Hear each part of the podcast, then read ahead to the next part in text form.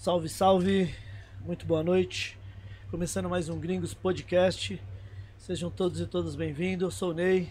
Boa noite, DJ Eric J. Boa noite, boa noite a todos. Boa noite, Ney. Boa Yeah. noite, Vandinho. Sejam bem-vindos ao Gringo Podcast, episódio 285. Isso, É isso, produção? 285. 285, sejam bem-vindos. Já espalhem nos grupos de WhatsApp.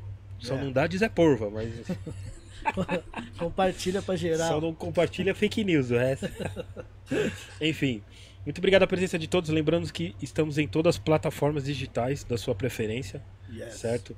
Inclusive o programa de hoje também já vai, já vai direto e já vai ficar no YouTube também. Então compartilha com os irmãos, com as irmãs, com quem você achar necessário, né? Exato. É... Ney, informações sobre Ed, Fire. Edfire. Agradecer a Edfire, né, que tá com a gente aí desde o início do projeto Gringos Podcast. Edifier, quem é que cantava mesmo? Era o. Tubarão. Tubarão, né? Boa Gente, noite, Vandinho. Gente, Boa noite, vamos lá, Edifier. gente. Agradecer a Edfire aí que tá com com a gente desde o início do Gringos Podcast.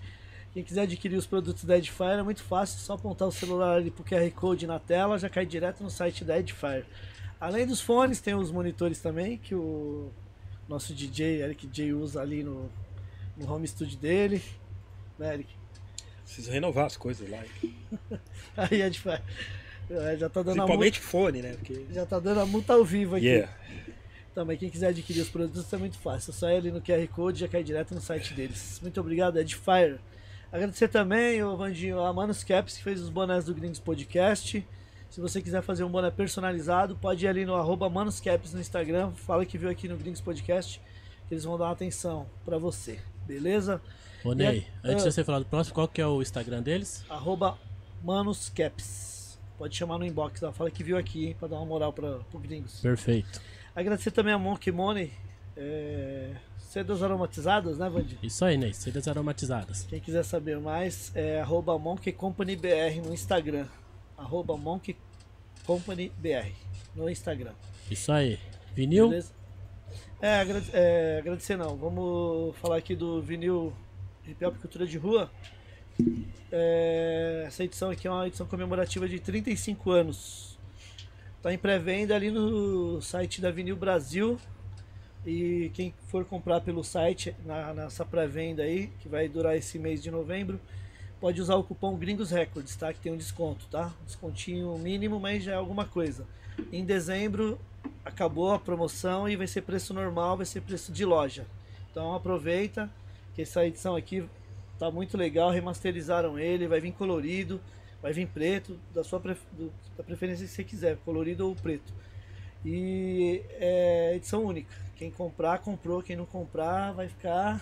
É, lembrando que não é esse daqui, tá, pessoal? Ó, não é esse daqui que saiu na época, esse daí é uma Essa é edição. a primeira, primeira É, prensagem, Essa é né? da primeira Isso, prensagem. Essa é da primeira prensagem. Esse daí é como, né? Esse daí vai vir com. O que, que vai vir diferente aí? Vai vir com, né? Remasterizaram ele, vai vir com mais. Masterizamento? Vai, Isso vai, aí tá. vai vir batendo, vai vir batendo Como- bonito. Como vê- diz, diz o DJ Milk, vai vir com a foto em cores. É. é. Seria. Boa. Então é isso, pessoal. Aproveita que diz que é um é a história do rap brasileiro aqui pra, pra cultura É, pra você também, que é nova escola, também. Entendeu? que não sabe que o um, movimento hip hop tem quatro elementos, entendeu? É quatro, Eric? É. É quatro. Ok. É isso aí. Quatro e pronto. Beleza, tá bom. Ok. Pra você que quer estudar um pouco a história do rap nacional, esse vinil aí é uma história. Alguns grupos saíram desse disco, né, mano? Com certeza. Entendeu? Lembrando, pessoal, que hoje é um programa especial, né? Então hoje a gente vai falar, além do, né, do, do entrevistado falar sobre a vida dele e tudo, a gente tem algo especial que é do dia, que é da consciência negra, sim, né? sim, claro. Opa, com certeza. Adjetivos? Vamos lá. Já? Adjetivos, Vamos que vamos. Mestre? Em gestão pública? Lógico. Professor? Não, mestre já é um professor de sociologia. Sim. Master? Não, Master eu acho que daqui uns 15 anos ele vai ser Master. Né? é Master, professor é Master. Mestre? Será que ele gosta de, de rap, Eric? Ah, deve gostar. Com Será? certeza. Será que canta? Bom, Vamos ver se é ao vivo, né? Ao vivo hoje, Será que ele já foi DJ? Aí, DJ? vamos ver também. B-boy? Tem pegada. Grafiteiro? Tem pegada de b-boy, vamos ver. Perguntar. Tem uma coisa que eu vou falar que depois ele vai entender no caminho aqui. Corajoso. Porque assim, tem- eu conheço muito professor que pensa o que ele pensa, fala, fala o que ele fala, mas não pra todo mundo, sabe assim? Pra todo mundo ouvir. Então tem que ser corajoso. Porque ser professor e falar o que ele fala, tem que ser É, corajoso. hoje em dia principalmente, né, cara? Hoje em dia, Total. principalmente. Senhoras e senhores, estamos com ele, Danilo Benedicto. Ó, eu sou ruim de soletrar, tá? Benedicto. Falei Benedicto. Ó, vai, Benedicto. vai- vai entrar um tamborzinho aí pra, pra- pra- Como que é o nome? Benedicto? certo? Benedito. Danilo tufu, tufu, Benedicto. Benedicto. Tamo junto. Muito obrigado, Danilo, pela sua presença, humilde presença no nosso básico, underground, gringo podcast. Que- Muito obrigado pela sua presença. Eu que agradeço pelo convite. Peço licença para todo mundo aí Que entrar isso. na casa das pessoas, na casa de vocês aqui. Satisfação enorme, Que felicidade enorme. Você é louco. E vamos aprender junto, né? Acho que esse é o caminho, a Sim, troca, sim. né? Boa. Estamos aqui com um teacher, então hoje realmente vai ser uma Aula. aula. Hoje vai ser aula. Os programas são aula. Hoje é aula da aula. Porque Literalmente, né, Eric? teacher. Literalmente, né? Exatamente. velho? Literalmente. Hoje vai ser a aula. Antes Na, de- ver- na verdade, verdadeiro é o seguinte: aqui somos todos grandes professores. Entre nós tem um que é penta, todo mundo tenta, mas só um é penta, não é isso? Boa, boa. Então a gente aprende junto. sim, sim, meu mano. É, Mimos? Voucher? Vamos para os mimos? É, vamos agradecer aqui. Agradecer não, vamos um, mimo pro, pro nosso sim, convidado, claro, né? claro. E agradecer também o Bronx, que tá com a parceria com a gente aqui, ó. Bronx Tatu. Isso aqui é pra você, Danilo. Da hora. É um voucher de 500 prata pra você fazer uma tatu. Dá pra fechar as costas agora? Ô, louco. Obrigado. O Bronx fica ali na zona leste de, de SP, na Celso Garcia, próximo do metrô Carrão. É, quem quiser saber mais sobre Da o hora. Bronx, tem o Instagram dele ali, arroba Bronx Tatu no Instagram. Depois eu vou passar o contato dele pra você, tá? Pra você- Obrigado. Ô, Ney, se ele não gostar de tatuagem, os filhos vão ficar felizes É, aqui, sim. ó. É, então eu tô pensando É nisso aí. É, vai ficar. Vai ficar feliz, né? Acabou. Já, já teve filho que veio aqui e ficou muito feliz, É, né? É, não, é. sim. Do. Quem que foi do. Que veio aqui que fez as músicas do Timaya? O.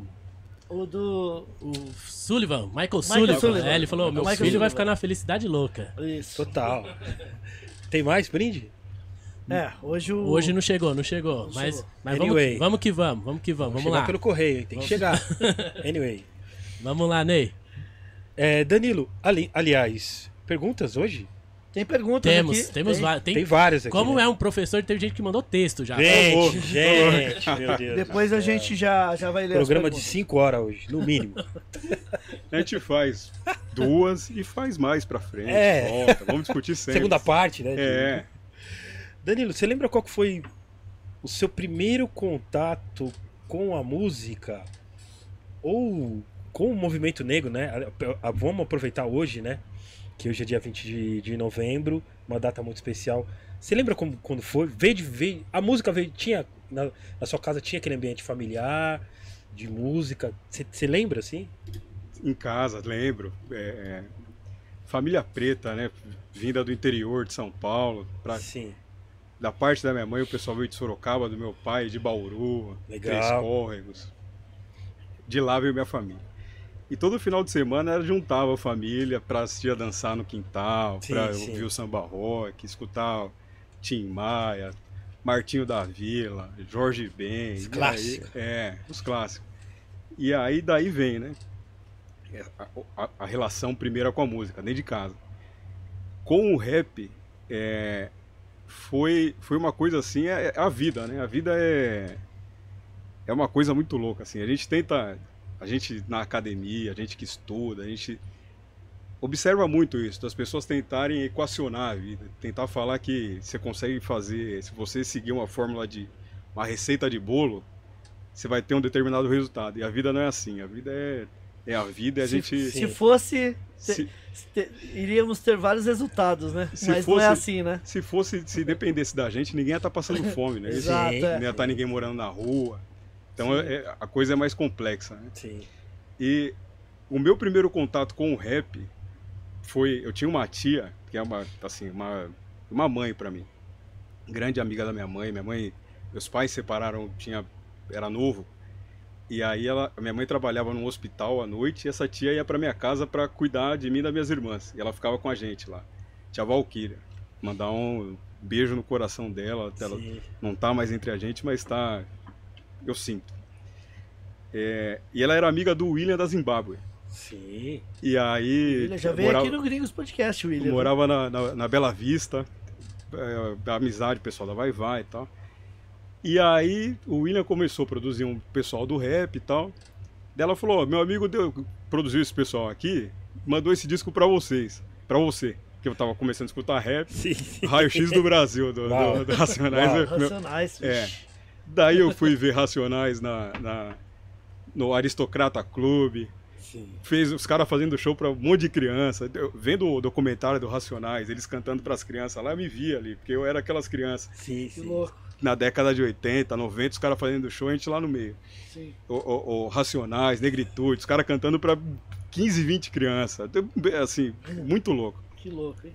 E aí, esse contato, é, é, no bairro eu comecei a andar com os meninos do rap e tal. E aí um camarada meu, que é camarada seu e seu também, que é um cara que, assim, é meu, meu grande mentor e grande amigo, que é o Caldo Vale, mandar um salve pra ele. Salve, Cal. Faz Salve. tempo que a gente não se tromba, hein, mano. Caldo Vale, monstro. Me levou pra posse conceitos de rua. E aí eu comecei a colar com ele, tinha 10 anos de idade. Acho que ele levou e falou, pô, esse neguitinho tá na rua aí, pá, vamos lá, pá. Porque se eu não levar, alguém leva, né? E aí eu comecei a colar com os caras, comecei a andar com o Cal e ali a visão. é, A idade não tinha, na época não tinha compreensão. Sim. Mas eu acho que é, de estar próximo, de estar no rumo, de, de, de tentar minimamente é, observar a conduta do- da rapaziada, a visão de mundo, a crítica e tal, Sim. eu acho que a minha, a minha grande formação e meus grandes professores foram esses caras que me ajud colocaram a semente aqui e que mais pra frente eu consegui, fui buscando o conhecimento e técnica para desenvolver. né? Então, pra mim, a- o, rap é a base.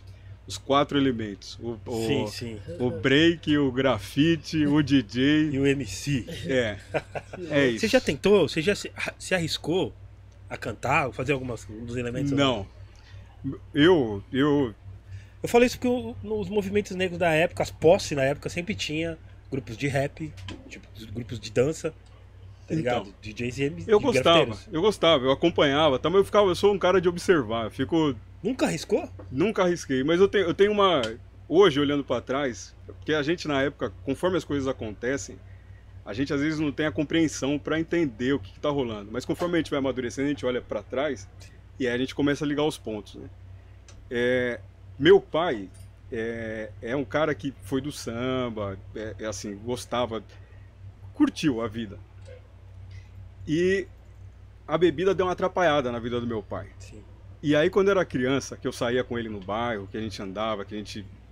Ele não deixava nem olhar pra dentro de boteco. Ele não, de... não- assim, eu fui, comecei a tomar uma cerveja depois de muito velho, porque eu achava que isso é. E ele não deixava. Ele tomava a cerveja dele, mas eu não podia. Tipo, Sim. ó, eu errei de certa forma, ou segui um caminho que não foi legal pra mim, mas você não vai. Você segue aqui, ó. Sim. Então passava na frente de bar, eu até atravessava a rua. Daí os caras cumprimentavam ele, daí eu ia cumprimentar. Você não conhece ninguém aí? Você perdeu alguma coisa aí? Daí, eu- e aí eu cresci com isso na cabeça. E aí até desmistificar que é, bar é lugar de encontro, que a gente pode sim frequentar e, e os limites é, é tá dentro da nossa cabeça, não tá, não é tudo, o que pode acontecer num bar pode acontecer na, na padaria, pode, pode acontecer em qualquer lugar. O que- a gente aprende crescendo na quebrada, que o que importa é procedimento, né?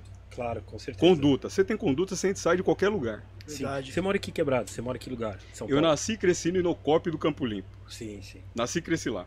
O Caldo, Vale das Virtudes. Pode crer. O, o Adriano e o Cristiano. Sim. Lino Crise, DJ DJ Dri. Nossos manos. O Tanque. Toda, toda a rapaziada Nossa, lá. mó galera, mó galera. Mó galera. E os caras tudo mais velho que eu. Então era o, era o, É. o- cria dos caras. Da hora. Pô, legal. E, e quando você. Ah, você já, você já falou, você entrou na. O, o Cal acabou te levando, consequentemente, pra pra, nas posses, né? Na, na- na- no- como que era o nome da posse? Do, do posse Conceito de não. rua. Conceito de rua. Sítio de rua. E lá você aprendeu, então, muitas coisas, né? Assim, né? Tipo, porque o movimento, ele, ele sempre. O movimento hip hop, ele sempre teve ligado. Mas naquela época, né? Com, com, ele andava muito junto com o movimento. Aliás, os movimentos negros é, sempre andava junto com o movimento hip hop, né? O movimento hip hop ia por causa das posses e tal. E vários grupos saíram do- do- dos movimentos negros, né? Iam no movimento negro para aprender sobre é, a, a cultura e saíam de lá. DMN, tá ligado? Vários grupos saíram, vários, tá ligado? vários, vários. E nessa época você via bastante assim, tipo. Como é Então. que era na época, assim? Eu era uma criança no meio da rapaziada. Sim. E aí, é, o que eu hoje consigo. Olhando em retrospectiva, né? Porque Sim. eu, eu tava ali brincando, mas. É, eu tava brincando, mas tava vendo o pessoal falando sério. Uma rapaziada que é, no dia a dia, é, de repente não tinha o trampo que merecia, não tinha o respeito que merecia, mas que ali na comunidade era um igual e todo mundo tratava com assim. E dali, ali eu aprendi esse, isso, mas eu acho que o que mais importante, assim, da lição que eu tirei de lá, vendo a discussão dos fundamentos, do que que é, a razão de ser do movimento hip hop, e que hoje eu vejo que, de certa forma, se perdeu muito e que a gente, de certa forma, precisa de, de discutir, a gente precisa de retomar, a gente precisa de, de é, é, reposicionar o debate, que o hip hop ele é a expressão política de um, é expressão cultural de um movimento político. Não se desvincula, não, não- assim, é, é, é lógico, cada um pode fazer a leitura que achar que deve, mas o hip hop é uma expressão cultural de um movimento político preto que tinha como objetivo salvar a vida de pessoas como eu, como você, como você, rapaziada que cresceu na quebrada, que nasceu que o Estado virou as costas e se vira aí. No caso do Brasil, a gente está discutindo, é importante a gente associar, fazer essa, essa vinculação ao Dia da Consciência Negra, por exemplo, e, e a discussão que é feita no mês de novembro, mas que deveria ser feita todos os dias, todos os meses, em todos os lugares, é que é, o, a abolição e o fato de a gente estar sentado aqui livre hoje, livre dos braços livres e, e- e o pensamento, foi fruto de muita luta. Não foi, não foi concessão, não foi dado, não foi. E a gente aprende na escola. Eu, eu por exemplo, aprendi a, a, a entender o que foi a abolição depois de velho, porque na escola não é Também. ensinado assim. Eu também. Eu aprendi depois que eu li o Clóvis Moura, Rebeliões na Senzala, que ele mostra que é, pouco antes da abolição o país estava ingovernável. E o grande medo da elite aqui era que o Brasil virasse um grande Haiti, virasse um novo Haiti, que teve a revolução do- dos escravizados lá que tomaram, que também a gente não aprende, porque eu, não, não aprende não. É, é- essa é uma discussão também que a gente vai Sim. fazer. É, a escola não traz para a gente isso daí, porque o Haiti, quando, quando ocorreu a revolução no Haiti, o, o território que hoje é o Haiti, que tinha outro nome na, na época, era o, maior produtor de açúcar do mundo. Então, é, e o açúcar valia ouro na época. Então foi uma revolução histórica, foi assim sem precedentes na história. A gente mal escuta falar disso. E o Brasil, se hoje a gente tem 60% da população negra, que é, é, acredito que seja muito em função de, de não, não acho que aumentou a população negra. Eu acho que as pessoas passaram a se reconhecer. Então, as pessoas passaram a se identificar. Isso em função de luta do movimento negro. Porque a gente cresceu numa época que ser preto era, um bagulho, era uma coisa muito ruim. Era ruim. Morar na quebrada, dependendo do seu CEP, você não tinha trabalho. E, e reposicionar essa discussão, isso é fruto de luta também. Então, é, é- eu acho que e e essa é a grande lição do rap, daquele momento da posse, de, que não tem, não tem vitória sem batalha. Não vai ter concessão, não vai, não adianta escutar o Racionais, escutar o Facção, não adianta escutar os caras e não prestar atenção na letra. É. Não adianta, porque aí é- é- a, os- a batida é da hora. Só que ela tem, ela tá vinculada a uma letra e ela tem uma função de fazer a mensagem chegar. Sim, sim. Uma vez, eu vou, eu vou contar um caos aqui. Uma vez, minha, minha- meu filho escuta rap. Vocês me perguntaram do trap, eu escuto trap, meu filho, escuta trap, eu escuto, a gente Sim. escuta, tamo junto. Certo. Daí tava escutando um rap em casa e tal, daí tava tomando umas orelhadas da minha esposa, daí ela pegou e falou assim pra ele, você fica escutando rap aí, mas você presta atenção na letra? Daí eu parei e fiquei pensando, a- parece uma pergunta óbvia, simples e tudo mais, porque ela também escuta rap, ela também cresceu, olha lá, meu pessoal. Boa. Aí, ó, tá crescendo. É, ela também cresceu escutando rap e tudo mais. Só que hoje eu vejo que tem, tem é, essa desvinculação da, da política, do papel político do rap, a desvinculação dele com a função artística. É, é uma arte, as pessoas têm que viver disso, não, não, não, não é isso que a gente está discutindo. Sim. Só que o rap tem uma função política e social, e que isso não pode ser Total. desvinculado em momento nenhum Total. a preço de estar, inclusive, acho que banalizando o movimento, né? Porque pessoas morreram para a gente poder estar aqui. Você, essa loja aqui é espaço de resistência. Sim. Se você total. vender esse CD do Alok aqui, você tava rico, né? Com certeza. É, a gente sabe disso, pô. Só eletrônico. É, você você vender CD da Ivete Sangalo aqui, você já tava aposentado, pô. Já. Então, então a gente sabe com, o que que é. É resistência, pô. Sim, sim. Isso tem que ser respeitado. Pode Ô, ô, verdade. Eric, antes da gente aprofundar, faltou um recadinho no começo que é importante para o pessoal se tornar membro e que esse episódio é, é um, um episódio especial para membro. Então só os membros conseguem mandar pergunta, né? Sim, sim. Então não, não tem superchat hoje, tá, pessoal? Hoje é só os membros, é um programa para quem é membro. Então para quem quiser se tornar membro para programas assim, como é que faz, né? Muito fácil. É, inclusive, você que ainda não é inscrito no canal, aí tem aí, é, se inscreva no, no YouTube. Do lado ali, seja membro também. Ali o, tem três opções. A opção que se optar, você vai estar ajudando o projeto e vai se tornar um membro. E o membro sempre tem as vantagens, né? Tem, tem vantagem. Tem várias, entre várias que você já tem, é a do, do programa de poder fazer pergunta para programas especiais, assim. Também, mandar áudio, mandar vídeo, enfim. Isso. Boa. E. É. Mas uma coisa que, que, que assim, é que eu, mano, eu cresci também na. É, eu frequentava muitas pó. Tipo, perto da minha casa tinha Sedeca Posse, enfim, tinha umas. Tinha umas ONGs que, que davam curso de DJ. Você é de que área? Eu sou da Zona Leste. Da Leste. Então, perto de Sapopemba ali, tá ligado? Então, assim, é, era mais próxima pra mim, assim. Mas na minha época, assim, nos anos. Mais nos anos 90, assim. é, eu via bastante.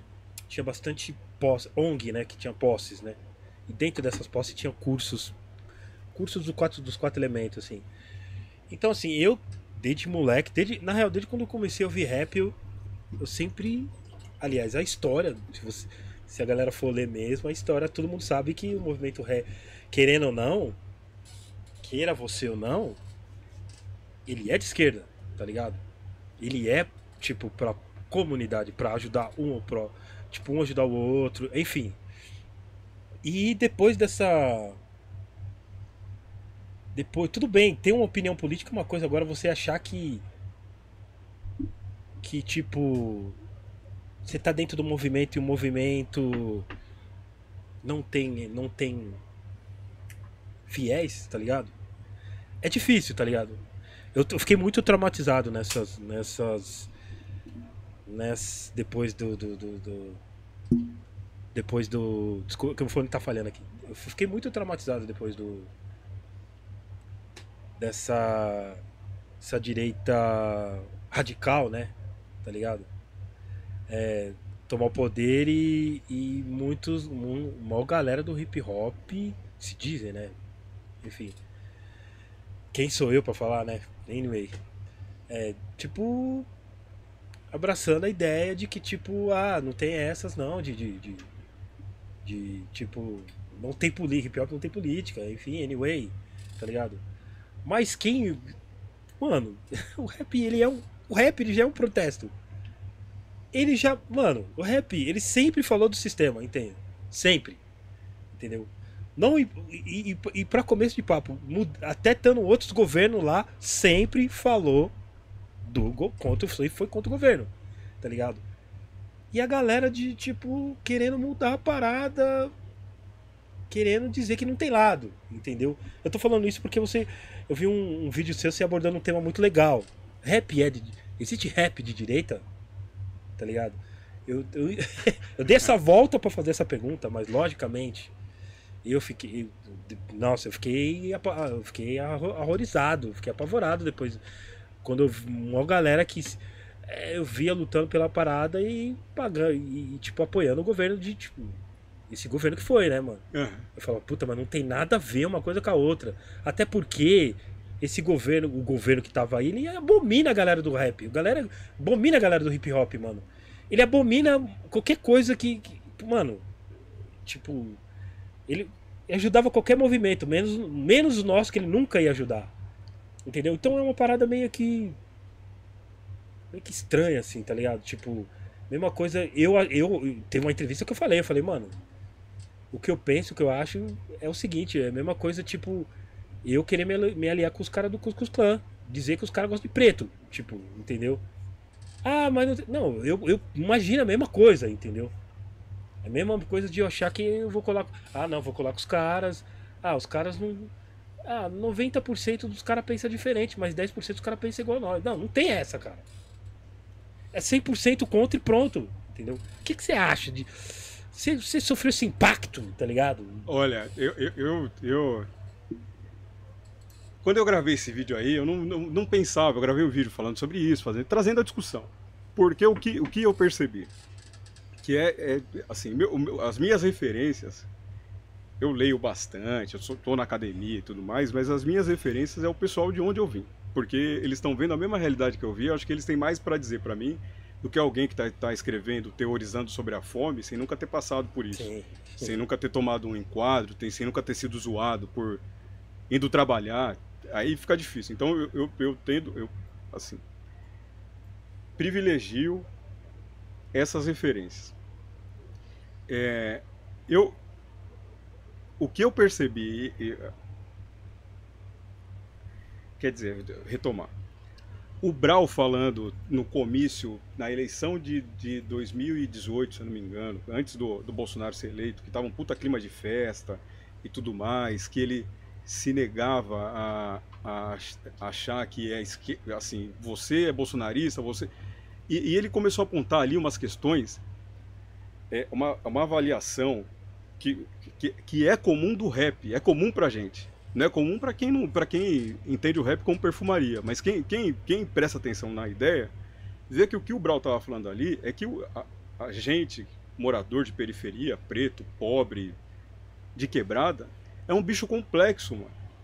É, é, assim, a gente, tem, a gente não, não dá pra colocar em caixinha porque a nossa realidade é muito louca. Então, é, é, acaba que você tem que enfrentar questões ali no seu dia a dia que vai de 0 a 80 de uma hora para e você tem que saber, ter, tem que ter esse jogo de cintura, porque senão você, você quebra. Você tem, você tem que.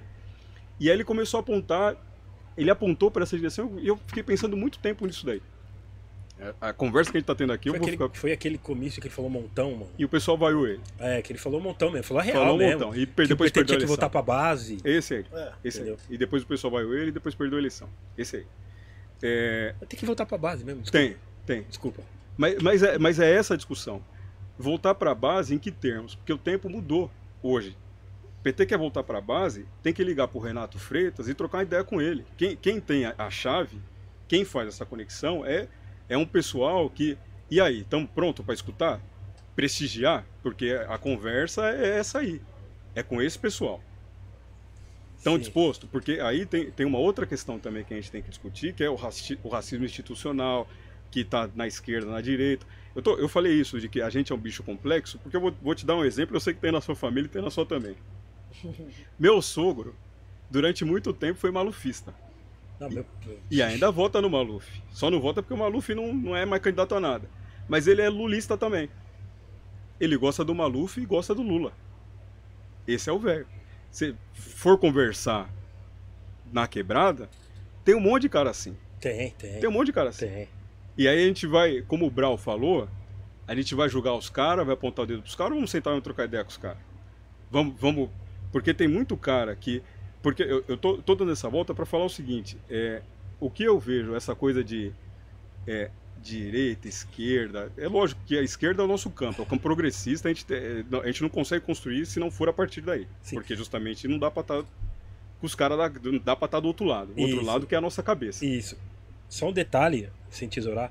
Não. Ó, a gente eu, tá falando disso aqui, mas assim, É, é que porque a gente tá falando que a gente é de esquerda progressista, porque aí já vão falar que nós é pessoalista, PT. Não, a gente sabe as cagadas que os caras fazem também. É, entendeu? É, é isso. Só que esse É lado isso. é o que a gente tem a visão de alguma coisa, entendeu? É isso. A, a- a Desculpa, discussão, desculpa. não, é, a discussão é essa aí. A discussão política, ela é muito mais ampla do que a, a- a discussão político-partidária. Muito mais ampla. A política é a nossa constituição enquanto pessoa, enquanto ser humano em sociedade. Então a ge- a gente falar que a gente não pode discutir isso, a gente perde. Se a gente perde, quem está ganhando? Alguém está ganhando. Com a, com a gente virando as costas pro, pro nosso parceiro que cresceu com a gente. Porque, é, assim, na moral, é, um monte de cara, eu converso, eu converso com um monte de gente, eu sou resenheiro, é, que apoiou o Bolsonaro, mas não, não, fecha com nenhuma bandeira, fecha com, não, eu sou a favor da propriedade privada. Porra, mas ninguém é contra a propriedade privada, o que a gente é contra é a pessoa trabalhar a vida inteira e não ter um lote, não ter, pagar aluguel a vida inteira. Isso daí num país como o Brasil, que tem, é, é, acho que o quarto, quinto maior território do mundo, sei lá, que não falta é terra no Brasil. Ixi. Você vê gente morando na rua. Isso não tem cabimento, você não tá falando para tirar o apartamento de ninguém, não. Mas só que o que não dá é pra gente ver um semelhante nosso morando na rua, pô. Dormindo Sim. sem ter comida, sem ter. Então a, a discussão é, é- é muito mais ampla. E, e eu acho que tem pessoas, por exemplo, que tem. E a gente também vê muito isso na quebrada. O cara tem um puta pensamento progressista com relação à à distribuição de, de renda, redistribuição de renda, e um pensamento conservador pra caramba quando vai tratar de direito reprodutivo da mulher, por exemplo. Tem isso. Quando vai discutir relações é, entre pessoas, relações homo, homoafetivas, como vai. Pessoa, tem gente que é conservadora, não fala. tem- então, a gente tem que desmistificar isso daí e, e entender. Eu, eu sou professor de política pública, aí o pessoal fica Sim. espera que tenha uma fórmula mágica, que é o começo da conversa. E não tem, não tem fórmula mágica. Sim. O que a gente, é, para que as políticas sejam efetivas e para que elas de fato aconteçam, muito mais do que você escrever, desenhar, não estou falando que isso não seja importante, isso é importante, tem que estar na lei, tem que ter, tem que ter tudo isso daí. Mas mais importante do que isso é você é, enxergar o outro como semelhante. Se você não olhar para o outro e não ver o seu filho, você não vê, você não se vê no outro, você corre o risco de uma pessoa estar na, na mira de um revólver, pedir apoio para autoridade, para força policial constituída e ainda assim tomar um chute e, e correr. E não, você vai reclamar para quê? Que, Falar que, que tá de folga. Tipo, tô de folga. tô de folga. Você Olha, você- entende? É, é- é isso que a Olha, gente está cara. discutindo. Olha, mano. É isso que a gente está discutindo. É, é como Se que a gente você acha que não enxerga. tá chegando o fim do mundo, tá chegando, porque depois disso. Enfim, desculpa. É isso. Desculpa. Não, mas a resenha é é, essa. indignação mesmo. A resenha é essa. É, se a gente não se enxergar como semelhante, acontece isso, porque o direito está escrito lá, que o, me- o menino tinha que ter sido acolhido, que, que depois levasse para onde tivesse que levar. É, exatamente. Fizesse a- o que a lei fala. Só que se a pessoa que está na Ela deu função... uma bica ainda no Ah, moleque. ainda chutou o moleque. O moleque foi pra cima dela, ela meteu o Ainda pé no chutou, moleque. chutou. É. Chutou. Mas isso daí, esse tipo de violência, é, é- esse é, é- é a ponta de um iceberg. E é uma coisa que a gente tem que discutir, tem que colocar para fora. Esse tipo de violência, a mulher preta que recebe menos é, anestésico na hora do parto, também sofre igual. Só não tem ninguém filmando, não tem ninguém chutando ela. A- uma pessoa que vai num posto de saúde e fica seis horas lá na fila para pegar uma receita de dipirona, é uma violência muito semelhante, assim, que a gente está discutindo. E quem engendra esse tipo de violência é o Estado, por meio dos governos que estão na vez. Então, quando a gente vai discutir é, se é PT, se é Bolsonaro, se é... Eu, eu acho que a gente tem que, que ter clareza, porque não tem santo na política e, assim, Sim. a gente, eu não sou advogado de ninguém, eu já sou casado, então, assim, não tenho interesse em ninguém. Só que a gente tem que entender quem é que fez. Pel- Pelas pessoas que vieram de onde a gente veio e quem não fez. É isso que a gente tem que discutir. Como foi que chegou? Que tipo de política que, que olharam para. Porque eu, por exemplo, eu, eu fui para a universidade, quem me levou também indiretamente foi o Cal, Sim. por um projeto do Guelé 10. Nossa, Guelé 10. Ele é 10, fiquei. A gente fez cursinho lá, e aí a gente, na idade, Por isso que é muito louco você poder olhar para trás e reavaliar. Sim. A gente não entendia, pô, mas fazer cursinho, ficar o dia inteiro e tal. E era a formação política junto com o cursinho. Junto com a Cidinha da Silva, com a Janja, com a Sueli, Dona Sueli, Tia Sueli, beijo. Era isso que a gente passou. Era, é, era essa. Estavam formando a gente politicamente sem ficar. sem- não, ninguém falava, vem cá que você vai tomar oreada, você vai. Sem forçar, né? É, sem forçar. E aí o que eu vejo é que a gente, no campo progressista, a gente está falhando por não usar as tecnologias que a gente desenvolveu na quebrada e que a gente querendo é, foi para a universidade por meio de políticas que ampliaram o acesso para o pessoal que vem de onde a gente veio, ampliou o acesso, ampliou a quantidade de vaga, ampliou. Isso é indiscutível, é número. Se a pessoa gosta, ela não gosta, ela pega o número e discute com o número. Ampliou o nosso acesso. Só que a gente, muitos de nós, foi para a universidade, e aí aqui, eu não gosto de ficar citando livro, mas esse é importante, eu gostaria muito de recomendar a leitura desse livro para porque esse livro me fez me fez virar uma chave, Abriu a cabeça. abriu, que é a deseducação do negro. Acho que o, o nome dele é, é- é Charles é... Putz, esqueci o nome do cara. Mas daqui a pouco eu lembro, porque eu falo sempre desse livro aí. Certo. E o que ele fala é o seguinte: ele escreveu em 1932 esse livro, um cara preto estadunidense, ali logo depois do fim da abolição e tudo mais. Ele escreve um, um livro para falar que o negro é, que teve acesso à universidade, a esses espaços de construção do poder e tudo mais, muitos vão e, ao voltar, tentam trazer é, é, aquele conhecimento sem decodificar para o pessoal de, que não teve uma oportunidade que ele. E aí você não estabelece conexão, você não tem você não, você não, você não conversa, porque você está falando uma língua que você teve uma oportunidade, mas que seus irmãos não tiveram. Você está falando, você tá falando outro idioma, assim, de certa forma. Carter. Carter G. Woodson. Isso. Carter G. Woodson. Obrigado. É, E aí ele fala que a gente precisa de se deseducar no sentido de é, decodificar e voltar e conversar a linguagem que a gente conversava antes de ter, ter tido essa oportunidade. Que é, no limite, a tecnologia que eu falo, que é o chaveco, mano. É, é- é- a impressão que dá que é. A impressão que dá, não. Isso é- é- é é importante colocar direito. A gente precisa de ir à deseducação do negro, Carter G. Woodson. Prefácio do Emicida. Prefácio do Emicida. É, o Emicida tem... le- Por isso que é importante prestar atenção na letra do rap, porque tem música do Emicida que ele fala desse livro sem falar... É, é, é isso. Certo. Voltar e conversar com o nosso pessoal, trazer o ferramental, mas sabendo que a gente é... A gente pulou o, o muro da universidade, de certa forma, para pegar a bola, para voltar para jogar com o nosso pessoal. Porque você pular para ficar por lá e de repente se encantar, porque é sedutor, é gostoso, é legal, você vai viajar o mundo, vai conhecer, vai fazer, vai- é legal. Só que a função social, talvez, da- da- de você preencher aquele espaço, de você ter tido aquela oportunidade, de- que é a discussão do rap também. Para muita gente hoje poder falar que é de direita, que é de esquerda, que é não sei o quê, teve gente que morreu lá atrás e não teve oportunidade nem de. de- não foi nem perguntado. Exato. Só que não tava. Esses caras aí que morreram lá atrás estavam lutando pelos direitos civis nos Estados Unidos, estavam estavam do outro lado. A direita era o, era o pessoal que queria ver esse- o nosso pe- pessoal pendurado em árvore, queimando na frente da casa, na frente de casa.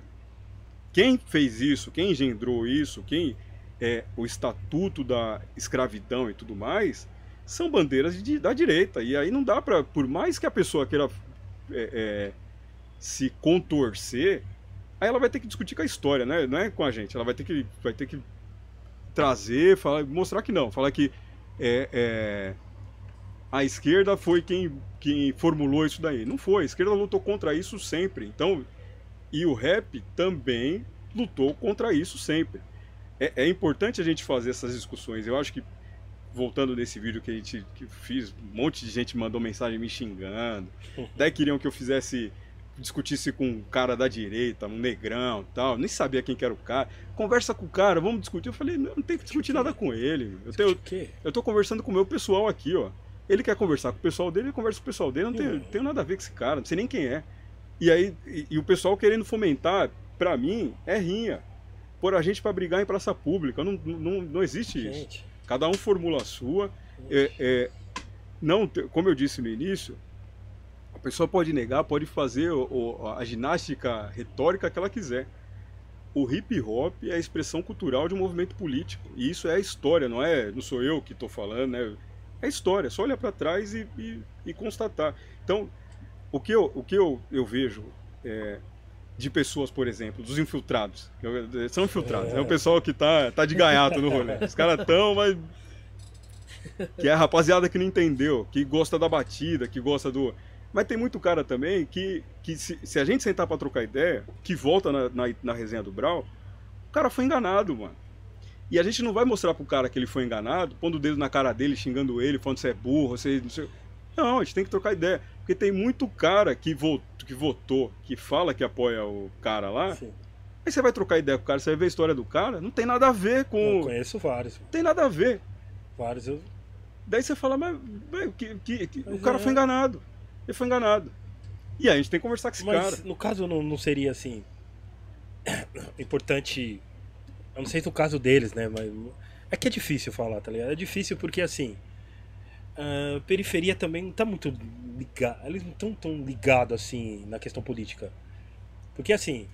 Se, se pelo menos o, o- a galera lesse pelo menos a proposta de. de- de- a proposta do. do, de- do, do cara que ele ia querer voltar, entendeu? Tipo, vai, o que, que você vai fazer por nós?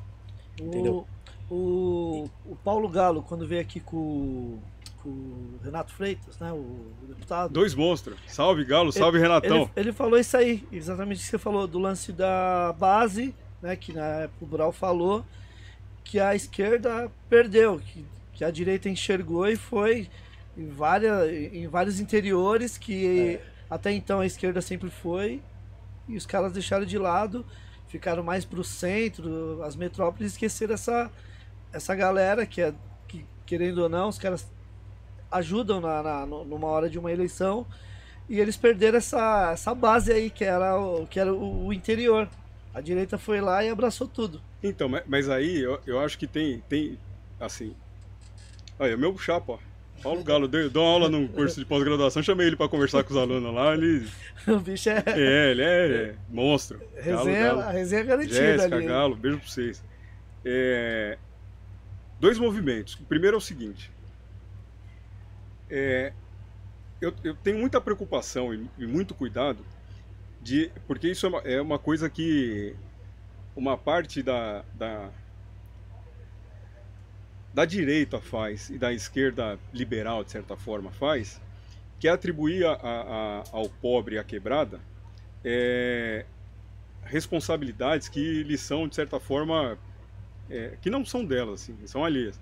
Porque tem, tem é, esse desinteresse na política, por exemplo, ele não é um desinteresse dado, ele é um desinteresse construído. Tem todo um sistema, todo, toda uma, uma lógica acontecendo por trás para te afastar, para te desestimular, para você, é, por exemplo, você ficar se, três horas, quatro horas do seu dia dentro de um ônibus é, para ir deslocamento para o trabalho. Chega no trabalho, trabalho cansativo pra caramba. Daí você chega, fica 16 horas fora de casa. Aí a hora que você chega, você ainda tem que dar uma força, tem ganha pouquinho. é- Que essa é a vida da- do, do morador de quebrado. E aí a gente ainda vai é, é, se dispor a ler programa de. É muito difícil isso daí. Então eu acho que, que e aí para conectar no, no que o Ney traz, eu acho que é, a esquerda teve no governo, no, no- no plano federal aí nos últimos anos, se empenhou em fazer mudanças importantes, políticas de valorização do salário mínimo, é, mo- moradia popular, acesso à universidade, uma série de políticas foram feitas aí que beneficiou muito o morador de, de periferia. E estava trabalhando em fazer. E a direita que estava na oposição estava tava bolando um plano para tomar a boca de cenoura. Era isso que eu- É. eles estavam ocupados com isso daí. E, a- e junto com isso, teve uma mudança do. do, do- uma mudança é, geracional, assim, de tempo. Porque o movimento de base há 20 anos, antes das redes sociais, era um.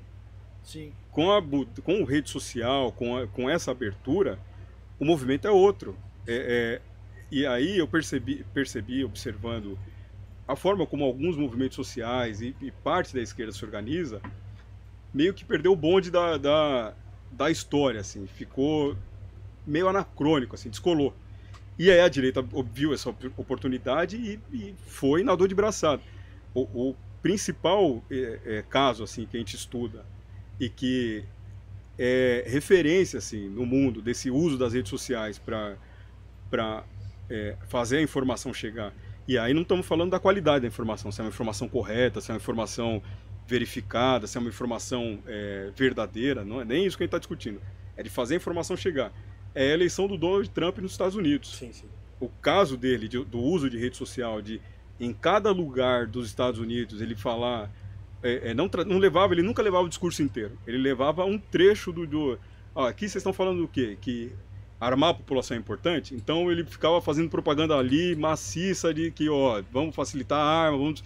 Aqui vocês estão falando o quê? Que o salário mínimo é importante? Ah, então aqui vão aumentar. E com isso, ele fez uma coxa de retalho maluca lá e se elegeu. E a gente observa na eleição do, do Bolsonaro um movimento muito parecido, assim, Sim. tanto que o, o, acho que Steve Bannon, o nome do cara, uhum. que foi um, um dos, dos é, mentores lá da, da campanha do Trump, Sim. teve aqui e deu curso pro pessoal aí e, e fizeram resultado, assim, fizeram resultado e, e péssimo pra gente, né? É. Porque assim, é, é, isso é uma discussão que eu não sei se é o momento, mas a gente também, em algum momento, a gente tem que tocar que é, é, é como essa ideologia liberal, essa ideologia neoliberal, do cada um por si, do uhum. seja livre, é, que a gente, se cada um lutar pelo seu melhor, a melhora de todo mundo vem, como isso tem ferrado o morador de periferia. A nossa única. Isso foi o que eu aprendi na posse, isso foi o que eu aprendi no hip hop.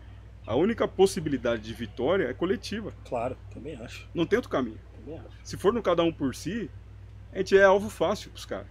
Pro sistema, que tá pronto para pegar a gente. É. Oh, e, e, e, tipo assim, e tipo assim, o, o. É que. Assim, você acha que. que é, o. O exemplo, o PT ganhou três. Vai, ganhou 98, né? 98, 2002. Não, é, é 2002 pra frente. É 2002 pra frente. É, até desculpa. 16, 2002 é. até 16. Você acha que é, se não tivesse a Dilma não tivesse tentado a segunda vez e falava tipo, dá, dá-se um tempo assim. Ela vou dar um tempo. Não vamos botar tipo se fosse uma estratégia política e viesse logicamente um, um governo da direita ia ganhar você acha que ia ter tudo esse. Essa, esse reboliço que teve, tá ligado? Ó. Porque aí eles quiseram tirar lá na barra. Excelente. Esse é um ponto que a gente discute muito pouco. Muito pouco a gente discute isso daí. E isso é uma coisa que a gente tem, tem que ter. É, a gente tem que ampliar essa, a visão disso daí. Porque, assim, a Dilma, evidentemente, ela foi vítima de, de um golpe parlamentar sim, sim, claro. e por questões é, machismo e tudo isso daí, que é a questão que estrutura o Brasil. Sim. Só que o que é, é, tem um, um, outro cara que eu também vou citar, que é, um, é o meu economista preferido, que é o Celso Furtado. Ele escreve a formação econômica do Brasil. Nesse livro ele, ele elabora sobre, formula sobre a formação econômica do Brasil e tem um trecho lá que eu acho espetacular que ele fala do Convênio de Taubaté Crise de 29, 1929, Brasil cheio de estoque de café, o mercado some e aí os cafeicultores que, que eram os grandes ricos no país e ainda são de certa forma, a elite econômica, é, convenceu acho que o Getúlio Vargas de comprar os estoques de café para o preço do café no mercado não cair, porque se colocasse no mercado ia, ia despencar o preço, eles iam perder dinheiro o Getúlio comprou o café e mandou queimar para manter o preço. E aí, é, né, desse evento, o Celso Furtado fala que foi a, a, a, privatização dos lucros e a socialização das perdas nesse, nesse momento da história. Por que, que eu estou falando isso? É, quando ele explica a crise de 29 e o convênio de Taubaté, ele mostra que é, tem um prazo, um, é, um delay para a crise que acontece no centro capitalista, 1929, a maior crise econômica da história até então. para ela chegar na nos países periféricos de desenvolvimento associado. Por quê? Porque os, convênios, os contratos de eh, agrícolas eh, do agronegócio é contrato de longo prazo. Então você, você, você não vende a sua safra de agora, você vende daqui cinco anos tal. Então demora para chegar. Só que uma vez a crise estabelecida no centro, ela tem uma correia de transmissão que ela vai chegar na periferia. Sim. Não vai chegar na hora, vai chegar depois. Quando estava para chegar aqui no Brasil, o, o- Getúlio comprou café, fez uma política anticíclica e permitiu que a crise não chegasse tão forte aqui. Eu estou dando esse exemplo porque a Dilma, ela teve na mão dela, dizem economistas importantes, uma crise econômica mais profunda que a de 1929, que foi a de 2008, 2009. Que o Lula falou que ia ser uma marolinha e tudo mais. E, e de fato, durante a gestão dele seria. Porque não dava tempo de, de- de- do estrago econômico ser transmitido para a periferia. Quando foi transmitido, foi transmitido na mão da Dilma. E aí, é, ela não tinha, ela tentou, da, da forma como ela achou correta, lidar com a crise econômica global que se, que se instalou no Brasil, de fora para dentro. E aí ela não, não- colocaram na conta da Dilma uma responsabilidade que não era assim, não era só dela. Sim.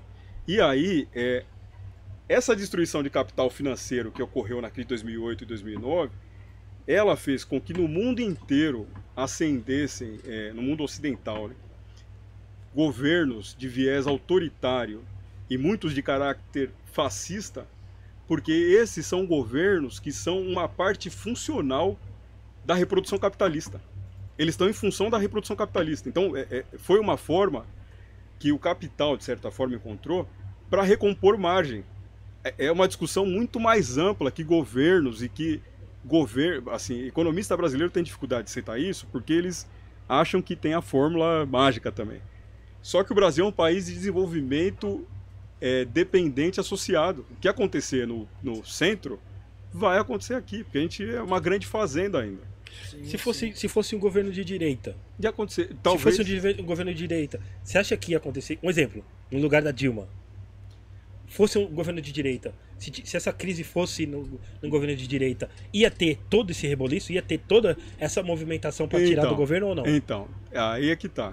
Assim, tem, tem direito, tem uma gradação na direita. Sim, Mas eu acho que provavelmente não, porque o esforço da Dilma naquele momento foi de tentar minimizar os efeitos para os mais pobres. sim, As políticas que ela, ela, tem, ela fez de tudo para tentar não deixar chegar. sim. E isso ela contrariou interesses gigantescos. Gigantescos.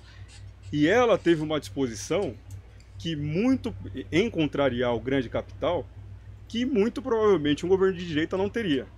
Muito, muito provavelmente um governo de direita faria como o Bolsonaro fez e entregaria o Banco Central para o mercado financeiro, por exemplo. O Sim, Bolsonaro fez isso mais para frente, mas se fosse um governo de direita lá, provavelmente isso já teria acontecido lá, a gente já teria enxergado como estão tentando fazer, por exemplo, agora com a privatização da Sabesp, muito provavelmente teriam entregue outras empresas públicas de interesse eh, público importantíssimo para o capital, sob o argumento de que precisariam de fazer caixa e tudo mais. E, e na verdade não, é só transferência de, de, de patrimônio, né? sim. puro e simples. Então, eu, eu ac- é difícil assim falar é, falar sobre hipótese, mas o que eu vejo que a, a direita brasileira, se tivesse na condição que a Dilma estava, muito provavelmente não fariam não fariam esforço de contrariar o grande capital em nome de, de mitigar os efeitos da crise para a população mais pobre. Sim, sim, sim. Até rapidinho, é, só pegando o gancho aqui, porque assim, é, tipo assim, a galera, assim, eu não sou petista, assim, lógico, eu sou de esquerda, mas eu tenho várias coisas que eu não concordo do, do- do PT, do pessoal, enfim. Esse argumento, eu, eu acho que assim, esse argumento, tipo, certos argumentos se- serviriam, tipo, para 2008, 2002, 2008, assim, 2002, 2002 2006 serviriam.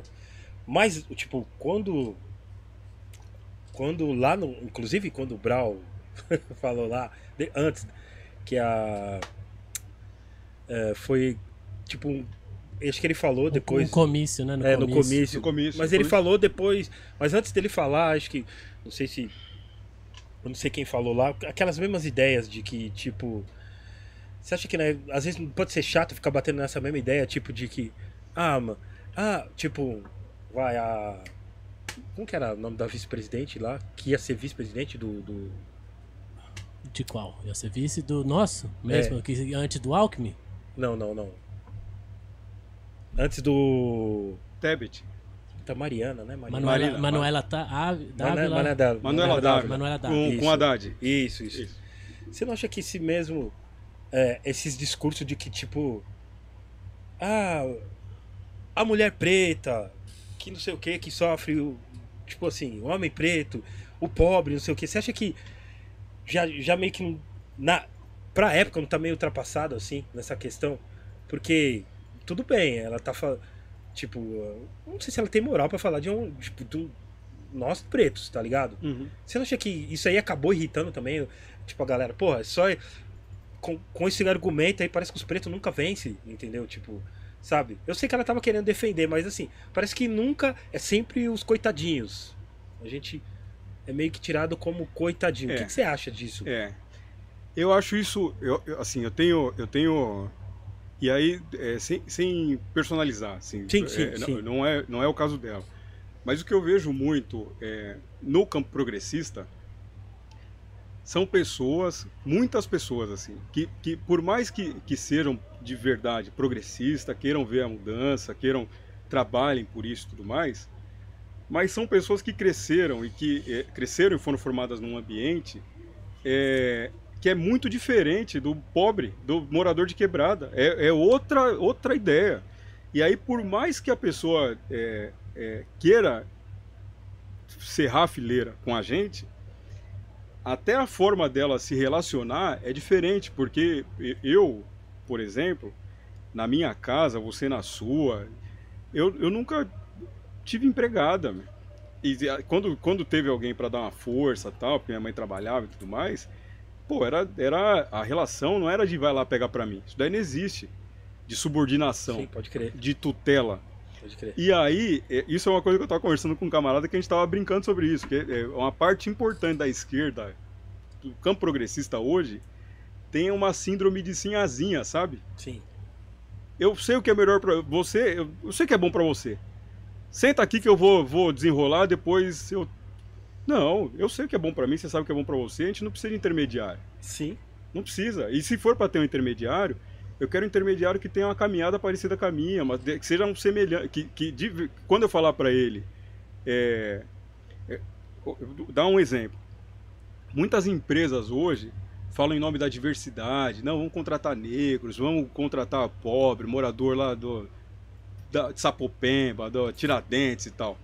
Só que essa empresa não está disposta a entender que o, o, o cara lá da Tiradentes, ele demora três horas para chegar no trabalho. Se atrasar o metrô, se atrasar o trem que não está no controle dele, pode ser que ele atrase todo dia.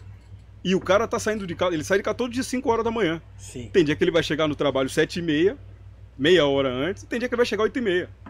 E a empresa não tá, não, eu quero você aqui, mas aí você vai ter que, então dorme aqui. Então, é, assim, é, é- é- não compartilha da realidade. Então não tem, é, é uma coisa que acaba ficando, por mais que, por mais que, que se pretenda e que talvez seja verdadeira, assim, seja a pessoa queira de verdade fazer aquilo, é não estabelece conexão porque não compartilha da, da reali... por não compartilhar da verdade, da mesma realidade, a pessoa tem dificuldade de ver verdade no que está sendo dito.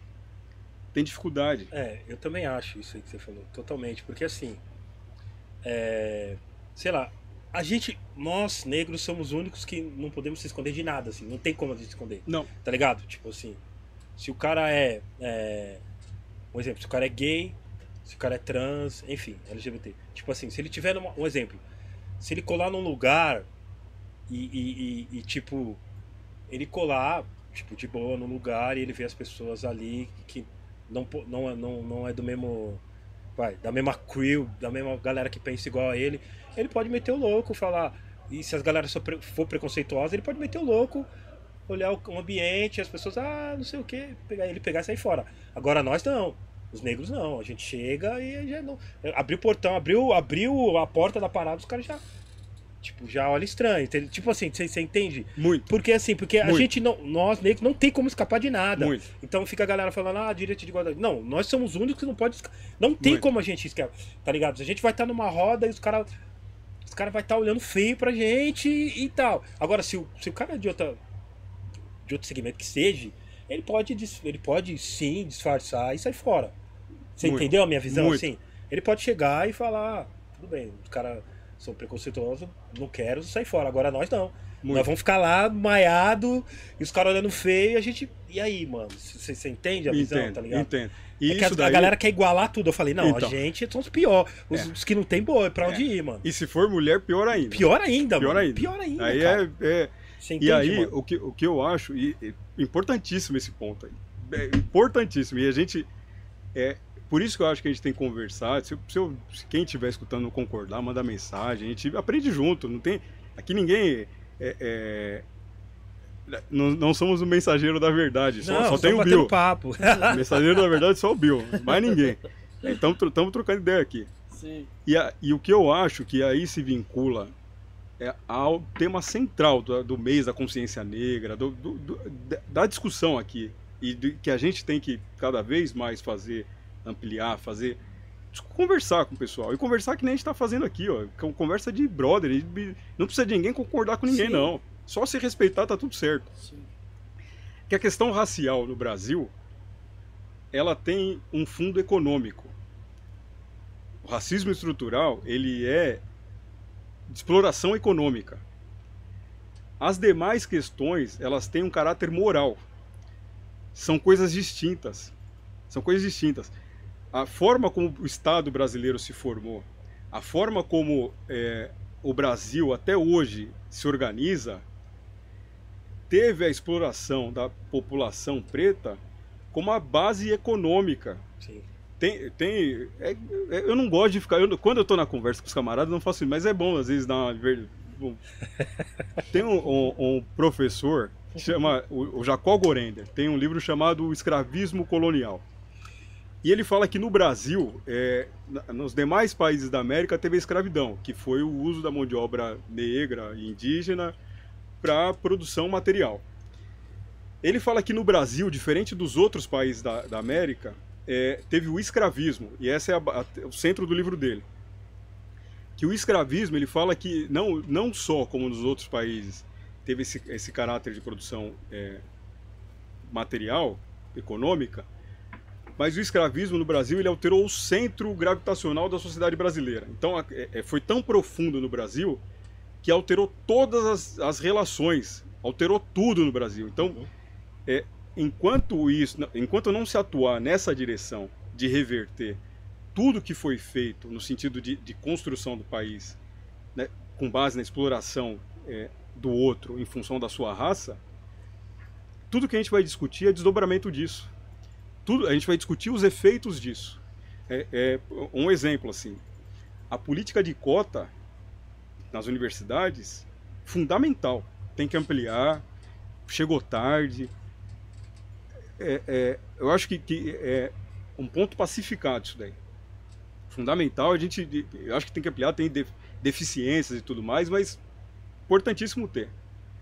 Só que é, não são todos os negros e negras que tiveram ou terão a oportunidade de ir para uma universidade. Se a gente colocar cota em, em termos de reparação econômica, material, é, e os que não foram para a universidade? Por que, que a gente não está discutindo reforma agrária? Assim, o Brasil, a, o- a riqueza do Brasil é a terra, se a gente tem que compartilhar, porque um diploma universitário, ainda mais nos dias de hoje, ele te garante uma possibilidade. Ele não te garante uma renda, ele não te garante um salário, ele não te, ele não, ele não te garante uma mudança de vida. Agora, um lote pode ser que, que te garanta Sim. um lote pode ser que te garanta. Então, assim, é, tem discussões que a gente, que o campo progressista que encampou e, ó, aqui, ó, fizemos por vocês, tá bom, isso daqui tá bom. Tem um monte de, de, de jovens, gente que, que foi para a universidade em função dessa política aí. Excelente, mas e quem não foi? É preto também. Foi é descendente de, de todo, tudo que foi feito pelo Estado brasileiro, pelas leis brasileiras, logo o Estado tem responsabilidade, não é um governante A, B ou C, é o Estado brasileiro. E que tem que ser reparado também. O que, que o campo progressista que você vê hoje trocando ideia sobre isso? Conversando sobre isso? Sim. Ô Danilo, em cima do, do- da você falando de cotas, é, agradecer aqui os membros, o Angel Pereira, nós temos um membro que mora lá na Filadélfia. Da hora. Ele mandou uma pergunta aqui, inclusive abordando esse tema. É, pergunta por que tem gente que critica as cotas raciais. Ó, é, a gente.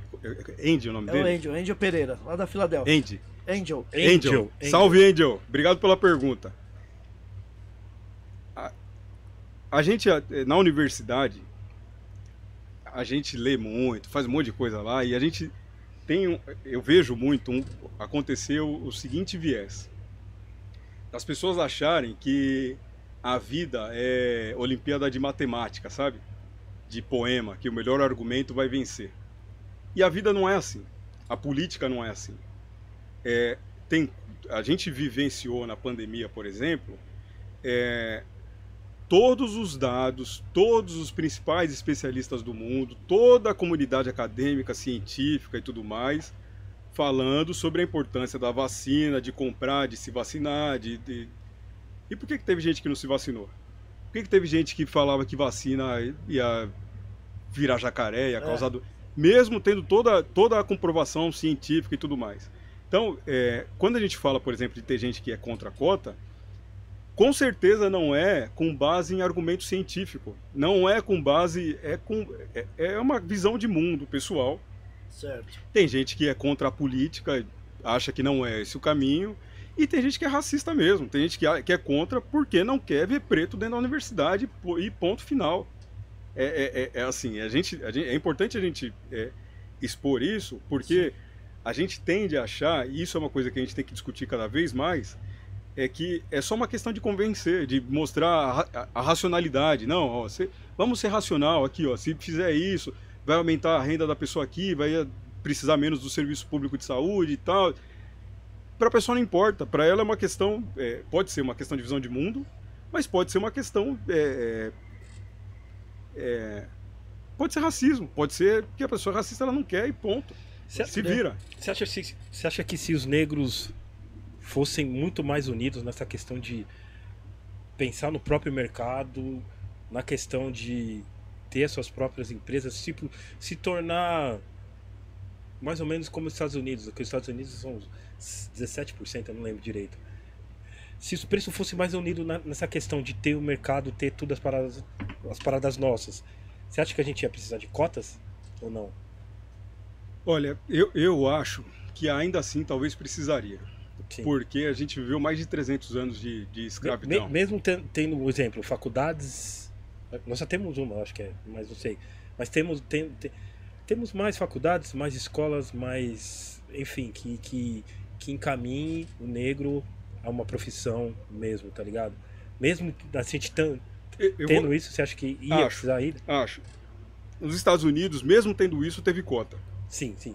Então, assim, usando esse exemplo, a gente já, já, já consegue ver que mesmo é, que, que é, eventualmente, porque essa questão que, que é muito discutida, por exemplo, do, do black money, do, do, do- de, de comprar de negro, de negro ter um negócio e tudo mais, os Estados Unidos conseguiu e o Brasil não.